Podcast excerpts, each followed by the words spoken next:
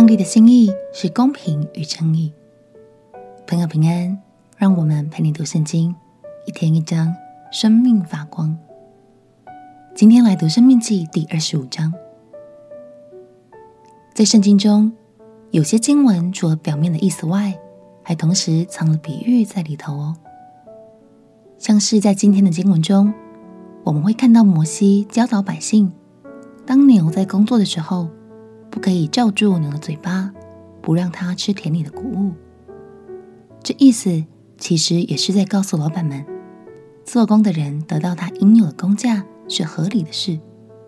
如果剥削员工，那在上帝的眼中可就不是喜悦的行为了。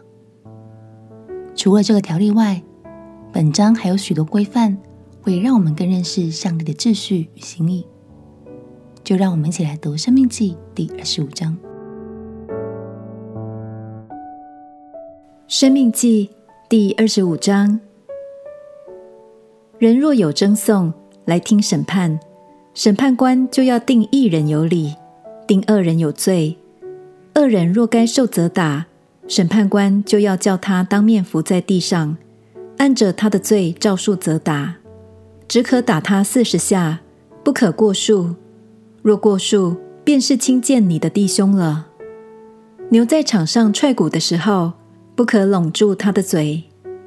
弟兄同居，若死了一个，没有儿子，死人的妻不可出嫁外人。她丈夫的兄弟当尽弟兄的本分，娶她为妻，与她同房。妇人生的长子必归死兄的名下，免得他的名在以色列中涂抹了。那人若不愿意娶他哥哥的妻，他哥哥的妻就要到城门长老那里。说：“我丈夫的兄弟不肯在以色列中兴起他哥哥的名字，不给我尽弟兄的本分。本城的长老就要召那人来问他。他若执意说我不愿意娶她，他哥哥的妻就要当着长老到那人的跟前，脱了他的鞋，吐唾沫在他脸上，说：凡不为哥哥建立家室的，都要这样待他。”在以色列中，他的名必称为脱鞋之家。若有二人争斗，这人的妻近前来，要救她丈夫脱离那打她丈夫之人的手，抓住那人的下体，就要砍断妇人的手，眼不可顾惜她。你囊中不可有一大一小两样的砝码，你家里不可有一大一小两样的升斗，当用对准公平的砝码。公平的升斗，这样在耶和华你神所赐你的地上，你的日子就可以长久。因为行非义之事的人，都是耶和华你神所憎恶的。你要纪念你们出埃及的时候，亚玛利人在路上怎样待你？他们在路上遇见你，趁你疲乏困倦，击杀你颈后边软弱的人，并不敬畏神。所以，耶和华你神使你不被四围一切的仇敌扰乱，在耶和华你神赐你为业的地上得享平安。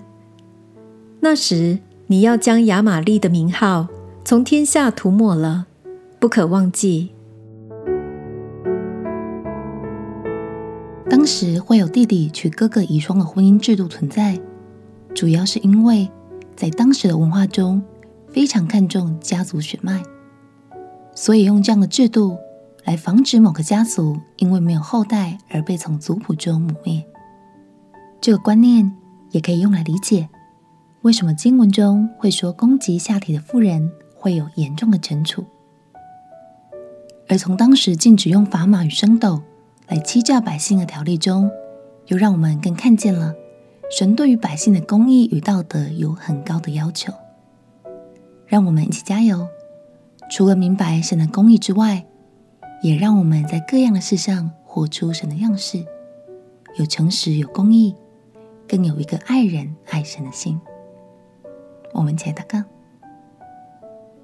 亲爱的耶稣，我要在各样的事上以诚实和公平的心来待人，因为我知道这就是爱你、敬畏你的一种方式。祷告奉耶稣基督的圣名祈求，阿门。祝福你有一颗诚实的心，爱神爱人。陪你读圣经，我们明天见。耶稣爱你，我也爱你。